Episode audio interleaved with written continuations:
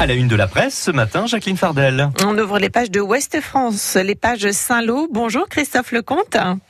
Bonjour Jacqueline. Vous nous emmenez au golf ce matin. Oui, on fait le point sur cette, euh, ce dossier-là qui, qui, dure depuis quelques, quelques mois. Donc je rappelle, le golf de Saint-Lô, c'est un golf compact, un golf de ville, donc c'est un avantage, mais c'est aussi un inconvénient parce qu'il est un peu plus restreint qu'un golf 18 trous. Euh, il souffrait de manque d'entretien depuis quelques années et d'une désaffection euh, de facto du nombre d'adhérents.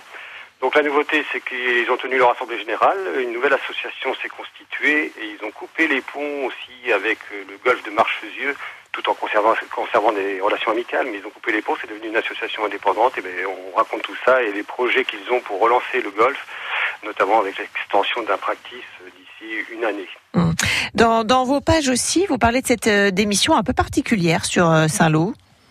Oui, euh, il y a une semaine entre, à Tourville-sur-Sienne, entre Coutances et Coutainville, une voiture de la mairie a été accidentée dans, dans, un accident de la route. Il se trouvait que c'était un élu, un conseil municipal de la majorité qui conduisait et qui n'était pas en mission. Il avait pris pour un usage privé. Donc l'affaire s'était voûtée, le, le, maire l'a rappelé à l'ordre, euh, la voiture était assez fortement accidentée. Et finalement, après réflexion, cet élu, hier soir, en, fin, toute fin de journée, a décidé de présenter sa démission ce matin euh, au maire de, Saint-Lô, estimant que la faute était assez grave. Donc les précisions dans les pages Saint-Lô de Ouest France.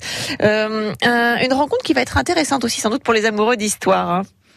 Bien sûr, c'est le 75e arrive, donc il y aura beaucoup d'événements liés à ça. Là, nous, annonçons l'arrivée la, pour la mi-juin no, normalement du dessinateur Steve Cusor qui a dessiné la bande dessinée Cinq branches de coton noir. C'est l'histoire de, de GI américain noir qui, qui, débarque en Normandie, qui a une mission très très particulière et dont quelques scènes se passent à Saint-Lô. Donc c'est un moment fort attendu à la fois par les amateurs de BD et d'histoire.